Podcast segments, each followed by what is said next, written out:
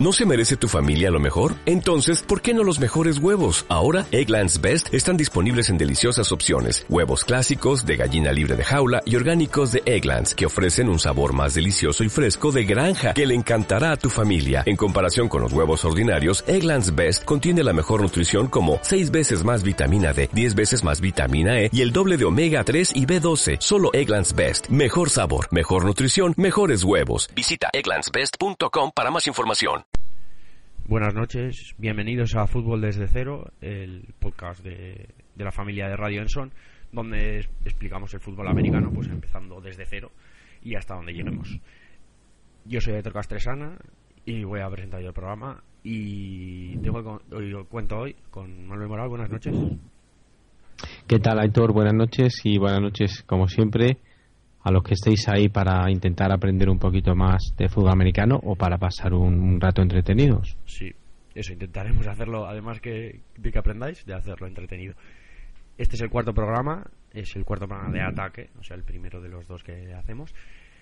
Y nada, antes de entrar directamente en materia, quiero agradecer a Pablo Fanjul, que me contactó conmigo vía mail, bueno, contactó vía Twitter para pedirme el mail y luego me mandó un mail para eh, intentar hacer pues, sugerencias y cosillas que podríamos mejorar del programa. Y bueno, con el tema del estéreo no ha habido suerte todavía. Tengo que mirarlo ya mejor. Eh, hoy lo, hemos estado probando y no, no hemos conseguido ponerlo en estéreo. Pero bueno, intentaré de otra manera hacerlo para la semana que viene ya en el quinto programa esta semana grabamos pues eso como vamos. Y otras cosillas también que, espero que, hagan que hagan que la calidad del podcast suba y eso y que os llegue mejor la información que, es al final lo que queremos. Así que nada sin más dilación vamos a ir ya con el con el, la estructura del programa. Y empezamos ya dijimos que íbamos a empezar por el tema formaciones. Vamos a ver eh, un equipo de fútbol americano tiene muchísimas formaciones, o sea, muchas, muchos posibles emplazamientos. Se pueden poner los jugadores de todo tipo de maneras y todas las maneras tienen un nombre. Eh, de, sistema a sistema cambian, o sea, cada equipo, cada entrenador, cada, cada asistente, quizá cada coordinador tiene su manera de llamar las jugadas. Eh, vamos a entrar en generalidades, obviamente, no, ahora no nos vamos a poner si, si uno lo llama así o si otro lo llama de otra manera pero bueno, eh, un equipo pues normalmente suele tener bastantes formaciones en su, en su playbook, en su libro de jugadas, eh, ya que bueno, cada formación es para para para una eh, cierta, o sea, para unas jugadas o para conseguir querer conseguir algo del ataque. Nadie con una formación poniendo solo jugadores en una formación va a funcionar. O sea, verdaderamente nunca sale un, un, entrenador, o sea, un equipo jugando, por ejemplo, con cuatro receptores y jugando todo el partido con cuatro receptores y un corredor, por ejemplo, o en cinco con cinco receptores y ningún corredor y todo el rato así. No suele ser así, o sea, normalmente eh, las alineaciones suelen ser diferentes y depende, pues, lo que queramos conseguir. Ya digo, por ejemplo, cuando estás muy cerca de la normalmente se suelen hacer formaciones más cerradas. Suelen poner hasta tres o cuatro Tyrants. Eh, y otras veces pues se suele y otras veces pues pones cinco receptores abiertos sin, sin corredores sin Tyrant ni nada o sea depende depende de, de, la situación del juego de lo que quieras conseguir de o sea ya digo hay que entender que en cada situación eh, cada formación intenta conseguir una cosa y luego también que, bueno, eh, mediante shifts y motions, eh, una formación se puede convertir en otra. Por ejemplo, si tenemos eh, dos receptores, un Tyren y dos corredores, y por ejemplo un corredor, un corredor hace un motion hacia afuera y se pone receptor, pues ahora es una formación de tres receptores, un Tyren y un corredor, ¿no? Es una cosa básica. Y si hace un shift, por ejemplo, poner tres tres receptores y de repente que entren dos receptores y uno se ponga de fullback y otro se ponga de tight en el otro lado, pues es una formación completamente diferente. ¿No? Entonces, eh, lo básico, Manu, eh, ¿cuáles son las... Te dejo a ti que hables un poco sobre, las reglas básicas de las formaciones. Y ya hemos hablado de ellas, pero, pero vamos a recordarlas. a ver, bueno... Eh... jugadores en línea y todo eso me refiero.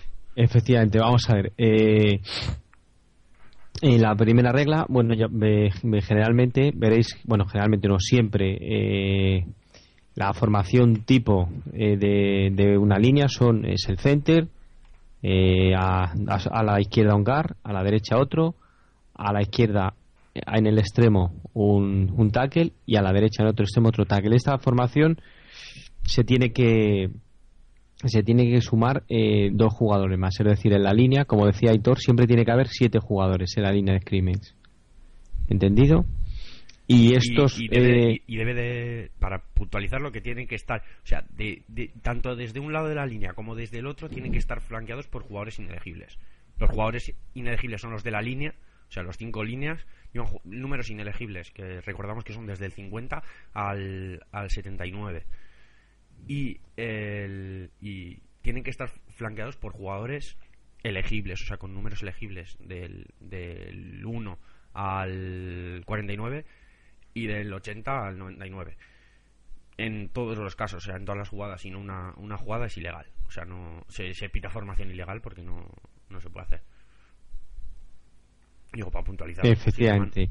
Salvo, bueno, hay, hay ocasiones puntuales en que un equipo pueda alinear un jugador más en la línea, que veréis que físicamente y por su numeración es un hombre de línea. Eh, eh, pero bueno, eso es, eso es una, efectivamente, eso es una situación muy especial en que un equipo comunica que el número 69 es un jugador elegible y ese jugador automáticamente el árbitro lo anuncia al equipo contrario y ese jugador es un jugador que, que es elegible. Eso no, quiere decir que sea que tenga obligatoriamente que participar en la jugada y ni siquiera recibe el balón, pero que está en condiciones de que una jugada puede ser diseñada pues pues para, para ese jugador específico, como decía Aitor, hubo un jugador eh, de, de, Chicago, de los Chicago Bears en una Super Bowl, que seguramente habéis visto que le eh, ponían de motel en la nevera Perry, la nevera, porque era un... pero no es la nevera Perry que le ponían es un jugador era un jugador enorme que jugaba de fullback y en una de las Super Bowl bueno pues eh, fue un jugador elegible le dieron el balón en una jugada de online y bueno pues claro pues imaginaos una mole de no sé 140 o 150 kilos que solamente tenía que recorrer dos yardas pues eso da igual el que se ponga delante se lo, se lo lleva todo por medio. Y bueno pues ese es un caso una cosa este, este digo, para acabar con el tema que, me ha surgido la duda, que alguna vez también has recibido pases también, si no me equivoco, ¿no? No era solo no, sí. correr. No, no recuerdo en concreto porque yo sé, yo he visto esa Super Bowl eh, a trocitos, highlight, no he visto la Super Bowl entera, pero bueno, sí suele ser, incluso hay jugadores específicamente, eh, creo que el que el, New England incluso tuvo uno que, que era eh, Bravel, creo recordar, ¿no? Sí, Mike Bravel, que era un jugador que, que también tenía, eh, bueno, había anotado varios touchdowns en su carrera, bueno, pues salía en situaciones de, de online y todo eso.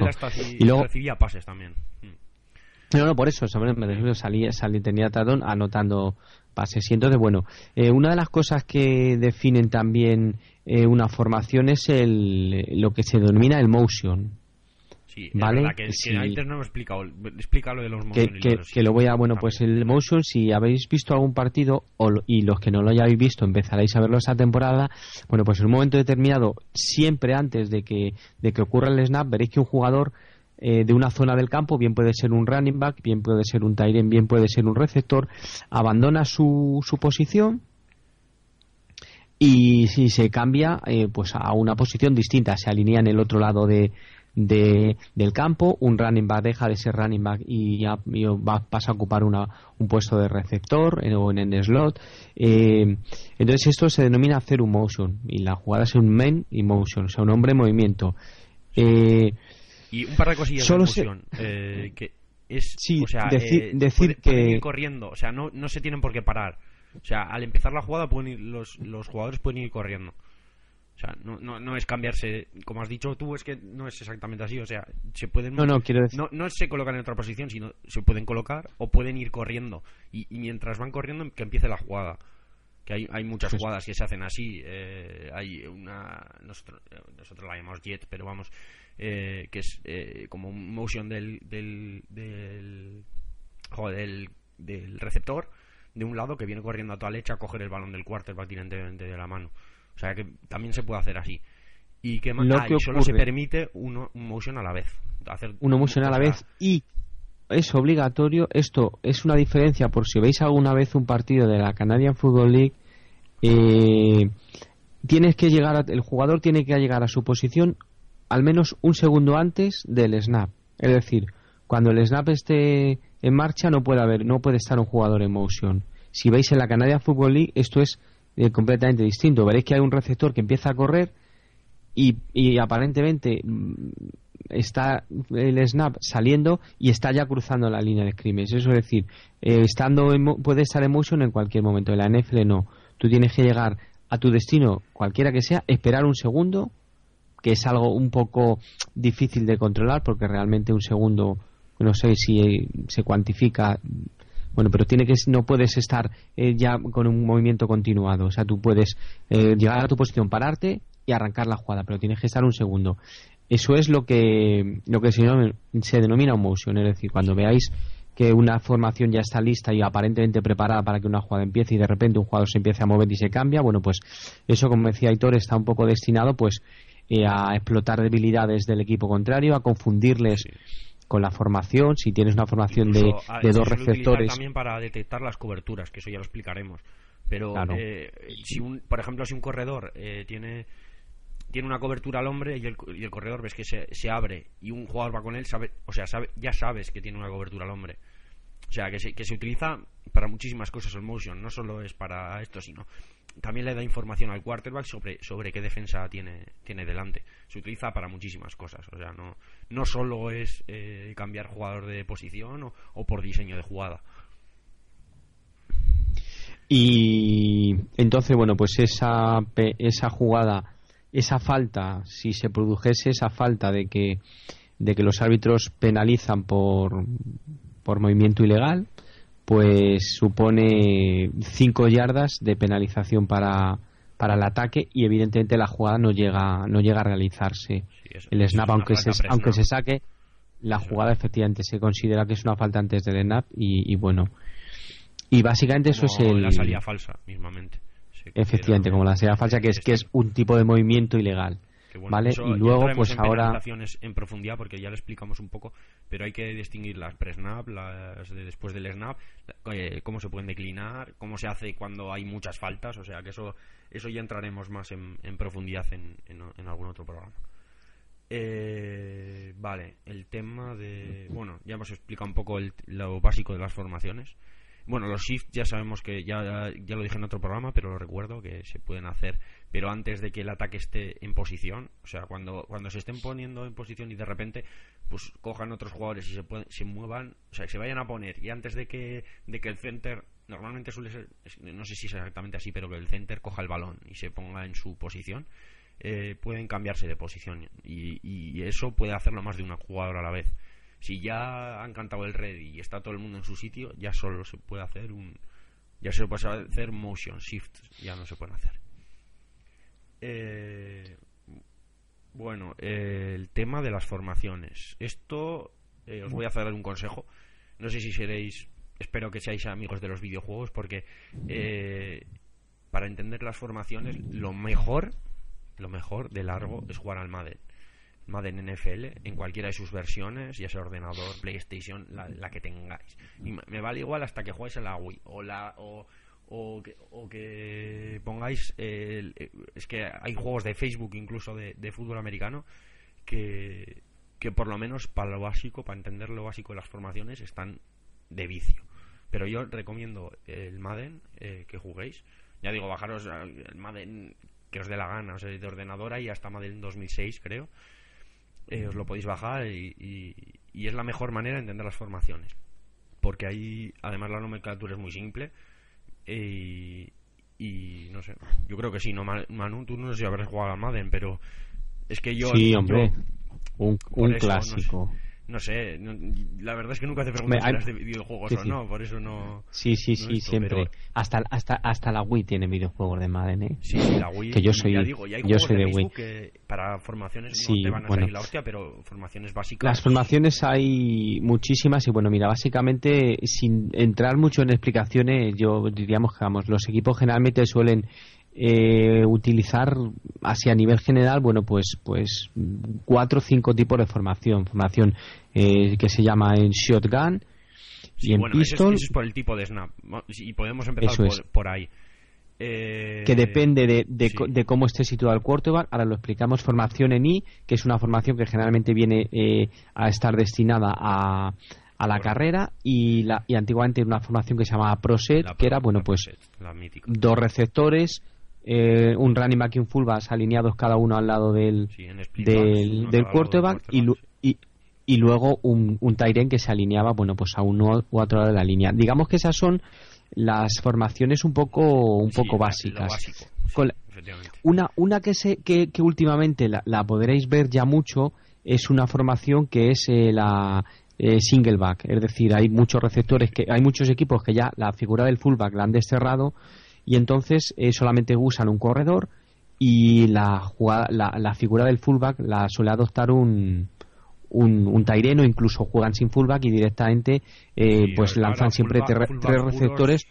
muy contra el ataque contrario. Entonces, bueno, pues como dice Aitor, en el Madden hay infinidad de, de, de formaciones que vienen marcadas, pues tanto por el tipo de jugadores que se utilicen como por, por la situación del campo y por el down, pero bueno, básicamente quedaros con la idea de que la formación shotgun, la formación pistol, que ahora las explica Aitor, La, la la pistol formación es, es bueno, es, que es- más, es, es una, es una mezcla. no, es muy, son muy sencillas, pero enseguida las explica. Sí. Eh, decíamos la formación I, eh, La un ProSet, poco que la formación. ProSet y la, y la, y la singleback. Y luego, muy obvia, que esa la veréis y en cuanto veáis un partido, que es la formación de goal line, que es, bueno, pues juga- coger todos los jugadores más pesados del equipo y alinearlos todos juntos, generalmente con un receptor abierto a un lado o a veces incluso sin ello, porque, bueno, es una formación goal line, cuando a un equipo le quedan dos, tres yardas y tres Tyrants y ala, una yarda, eso es. Y entonces, Sí. básicamente es esa. Sobre esas hay, pero no os podéis hacer una idea de la de la cantidad tan tan enorme de, de variantes que puede haber. Bueno, pues eso, dependiendo de, de la zona del campo, del rival, de tus jugadores. Así que nada, bueno, y Aitor todo entonces... tiene un nombre, todo tiene un nombre. En el fútbol Y- americano sí. todo tiene nombre. Hay variantes miles y todo tiene nombre. O sea, todo, todo Y entonces vamos a, eh, a explicaros, os va a explicar Aitor la formación ent- de entre shotgun y pistol y luego yo voy a contaros una, una formación, bueno, hay muchas, pero bueno, una exótica, ¿vale? Muy, Sí, una muy sí, exótica. creo que creo que ya sé Pero bueno, os de- pero bueno, os dejo con- con- hacemos, con hacemos eso y sí. luego y luego la dices tú. A ver, eh, básicamente lo, lo primero es lo que ha dicho Manu, el tema de shotgun o balón a la mano. La pistol es una mezcla de las dos, o sea que, eso la dejamos para el final.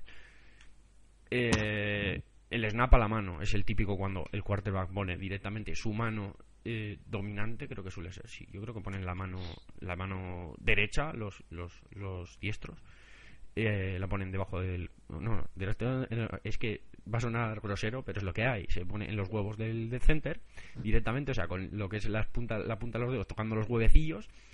eh, y el center, pues mueve el balón, pega en la mano, o sea, le pega en su culo, pero está la mano en el medio. y el quarterback se lleva el balón. Eh, normalmente se suele usar en formaciones de carrera porque eh, es como el, cuarte- el- el corredor se suele poner, ya digo, esto esta vale para, para la formación I y la, para la pro set y para la single back, o sea, las tres muchas veces suelen ser a la mano.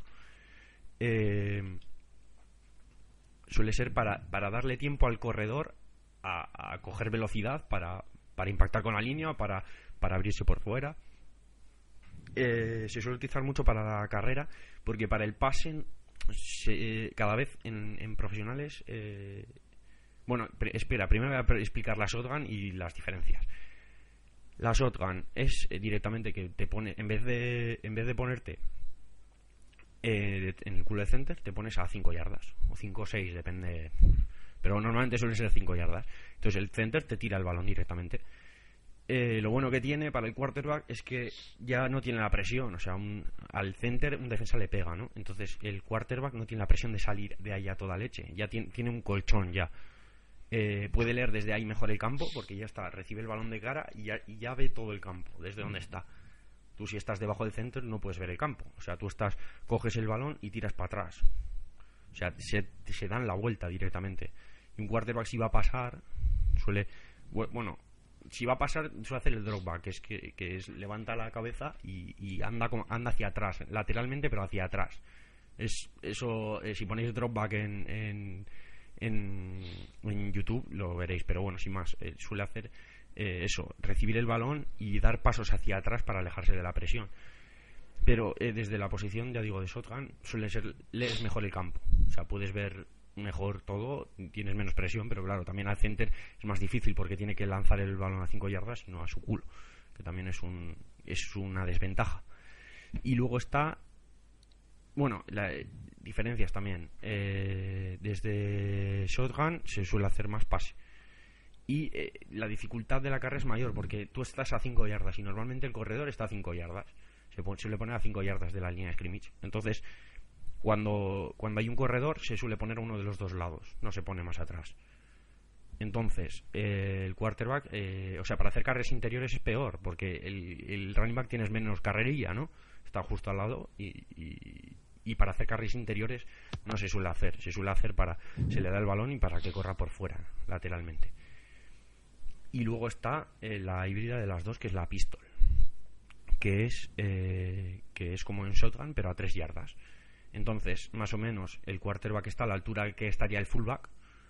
En la, por ejemplo, en la formación Y, un fullback estará a tres yardas y un running back a cinco pues más o menos el, quarterback se pone a tres yardas. Entonces el fullback estaría a su lado y el corredor detrás. Entonces, eh, tiene las ventajas de la shotgun, que le tiene mejor para ver el campo, y las ventajas de. O sea, y ventaja también de, de, de darle a la mano, que es que mm, el corredor tiene más carrería para correr y puede correr por el medio y además está más cerca del fullback y también el fullback puede hacer eh, incluso carreras interiores. Eh, la pistol se suele utilizar para el juego de opción, que es una cosa que ya explicaremos, pero que se está poniendo muy de moda en la NFL y desde luego que tendremos que explicar porque eh, hasta hace poco se utilizaba en college y, a, nivel NFL no se aplicaba prácticamente, excepto jugadas puntuales.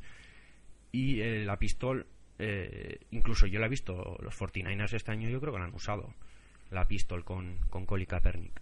Entonces, eh, se está, o sea, en los pros hasta se está viendo la pistol, que era una cosa que, o sea, el juego de opción se hacía con shotgun, pero la pistol sí que era de college total, o sea, muy poco, o sea, no se había visto nunca en la NFL, yo creo hasta este año, la, la pistol. Y no sé, en general, eso, eh, un quarterback casi que le da igual muchas veces, eh, una que otra, algunos quarterbacks suelen tener problemas con el dropback y en la adaptación de, del fútbol universitario al profesional suelen tener algunos problemas. Pero normalmente se suele trabajar y al final pues eh, no suele haber problema. Excepto en casos como Alex Smith que le, que le ha costado un huevo. Bueno, le ha costado. Todavía lo del este yo creo que no lo ha pillado del todo. Y sigue, sigue necesitando más el shotgun que otra cosa. Pero eh, al final parece muy simple el cambio, pero tiene su, tiene su cosilla. Y no sé. Eso es un poco con, con el tema de, del snap. Luego ya digo, ya, ya hablaremos porque, porque las, las diferencias de receptores, de corredores y tal, ya es, otra cosilla. Manu, eh, te dejo con lo tuyo. Que no, que no sé, a ver si nos sorprendes. Yo creo que ya sé cuál es, pero a ver si nos sorprendes. No, sí, ah, hombre, vamos a ver. Vamos, iba, iba a contaros que hay eh, más allá de las eh, formaciones más o menos convencionales, bueno, pues hay algunas eh, muy peculiares, una en concreto que es eh, muy estrambótica y que nunca la vais a ver en la NFL, que se llama la formación A11, que es una formación que utiliza que utiliza potencialmente ocho receptores, así como suena, un center y dos guards. y dos quarterbacks, y seis receptores y dos, o ah, sea, una formación muy y, muy, no sé, muy rara. Es una formación muy rara, pero bueno, que se ve en algún. Ni siquiera en, en fútbol colegial, o sea, en fútbol universitario, se ve en high school o en, o en niveles muy muy básicos. Es una formación que no, que no sé, bueno, lo cuento como curiosidad.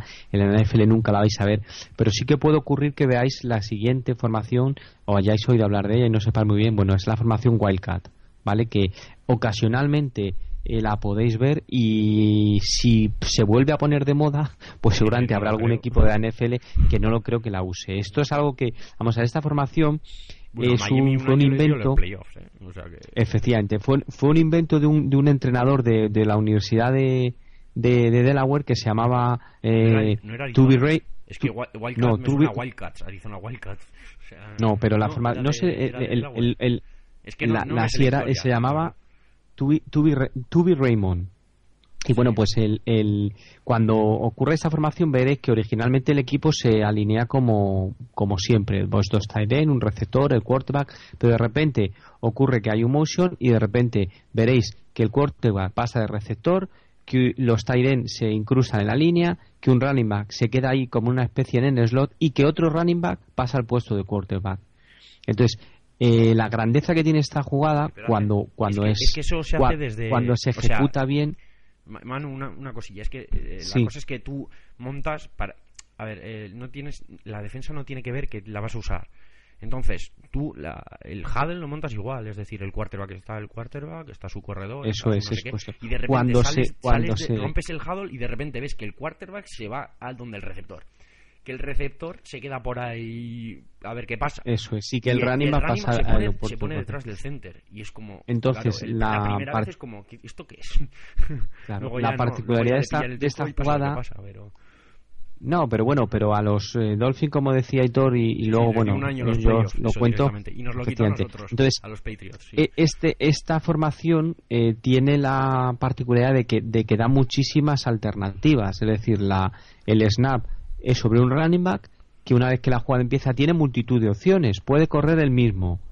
Eh, puede intentar hacer un, un, un reverso y, hacia el otro running back. Y, puede pasar. Esta es una en running back que fuesen quarterbacks en, en college o en high school. Eh, si son bien utilizados, eh, pues puede dar muchos réditos. De hecho, cuando se puso de moda y empezó a funcionar, como decía Aitor, eh, es una formación que estaba auténticamente desterrada del fútbol americano profesional, la usaron los Dolphins, no sé si fue en el año 2006 o 2008, ya no me acuerdo, si fue en 2006, yo creo, o en 2007, no lo sé, bueno.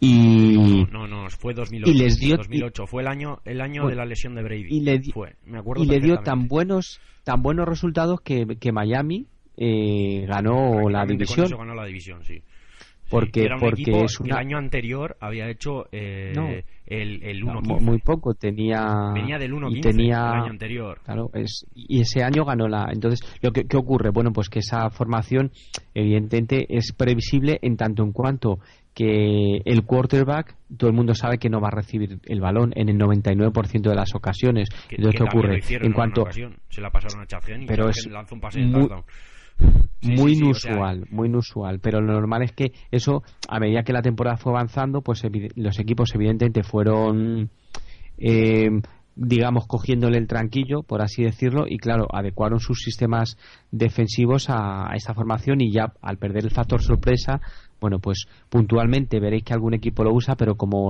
como formación básica de juego ninguna. Pues nada, esto como así como digamos una perla de, una formación exótica que pudierais ver ocasionalmente.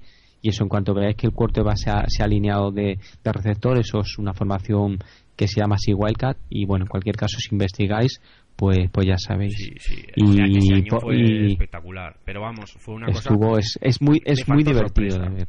Fue, fue ese luego ya pues perdió su la usaron contra New England en el, en el, primer partido de la temporada que jugaron contra ellos y en la segunda, bueno, digamos, creo que hicieron 6 puntos los Dolphins en la vuelta. Y en la ida creo que 35 o 40, 42 igual, 42 puntos. Y en la vuelta creo que no hicieron ni un touchdown. O sea que tuvo, ah, tuvo la vida corta. O sea, también fue, fue muy espectacular y fue su momento, ¿no? Fue muy curioso, fue divertido incluso pero le duró poco la gloria a los Dolphins. Luego, luego al final entraron a playoffs, pero a las primeras de cambio se fueron para casita también, todo hay que decirlo. Y fue en el año 2008, porque me acuerdo porque es mi segundo año del fútbol, después de la temporada imperfecta de los Patriots, del 16-0, que fue un 18-1 al final. Eh, epa, perdón, le golpeaba el micro. Y, eh, y los Dolphins venían de un 1-15 y, y entraron a playoff con un 11-5, si no me equivoco y los Patriots se quedaron fuera con un 11-5, que es la, creo que la marca más alta que, un equipo se ha quedado fuera de playoff. O sea, con 11 partidos ganados y, no poder entrar en playoff. Y fue el año, encima, ya digo, es que se juntó todo. Fue el año que se lesionó Tom Brady la rodilla y, en el primer partido de la temporada y estuvo sin jugar toda la temporada. Tom Brady, el quarterback de los New England Patriots, que actualmente sigue siéndolo y todavía le quedan unos añitos. Bueno, con esto creo que vamos a acabar el programa. Teníamos bastante más guion, pero como, como has dicho tu mano, al final no nos iba no íbamos a llegar al final ni de coña. Eh, nada, Manu, muchas gracias por haber estado hoy. Y nada, la semana que viene volveremos con más ataque.